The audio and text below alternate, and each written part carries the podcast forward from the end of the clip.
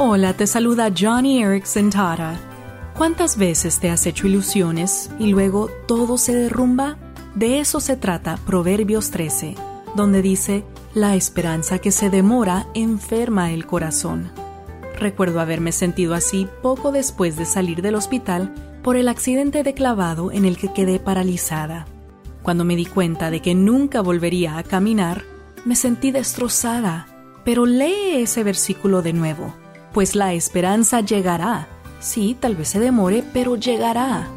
Algún día veré cumplida la esperanza de volver a caminar en el cielo.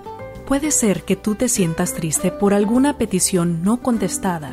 La Biblia dice que algún día Dios te responderá, ya sea aquí en la tierra o en el cielo. Hasta entonces, mantén la esperanza. Johnny y amigos, esperanza más allá del sufrimiento.